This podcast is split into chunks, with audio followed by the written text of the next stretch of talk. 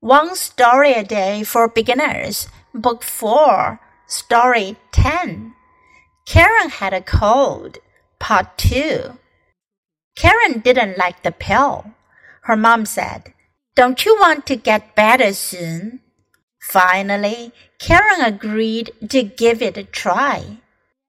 Karen's mother showed her how to take the medicine.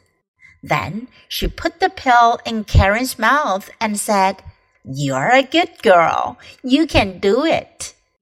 Karen took a big drink of water. Then she moved her head back quickly and swallowed. When she opened her mouth, the pill was gone. 这故事是凯伦感冒了第二部分。Karen had a cold. Karen didn't like the pill.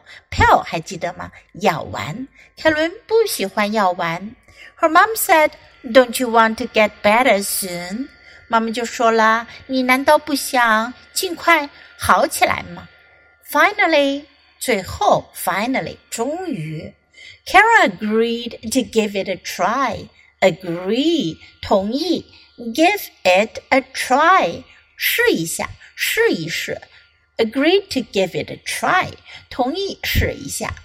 Karen's mother showed her how to take the medicine. 凯伦的妈妈就演示给她看怎样 take the medicine 服药吃药。Then she put the pill in Karen's mouth and said. 然后他就把药丸、小药片儿放在凯伦的嘴巴里，说：“You're a good girl，你是个好女孩。You can do it，你可以做到的，你能行的。” Karen took a big drink of water，凯伦喝了一大口水。Then she moved her head back quickly and swallowed，然后她就迅速的把她的头向后 move 移动。swallow 吞咽就吞下去了。When she opened her mouth, the pill was gone. 当她张开嘴巴，药丸不见了。Now listen to the story once again. Karen had a cold. Part two. Karen didn't like the pill. Her mom said, "Don't you want to get better soon?" Finally, Karen agreed to give it a try. Karen's mother showed her how to take the medicine.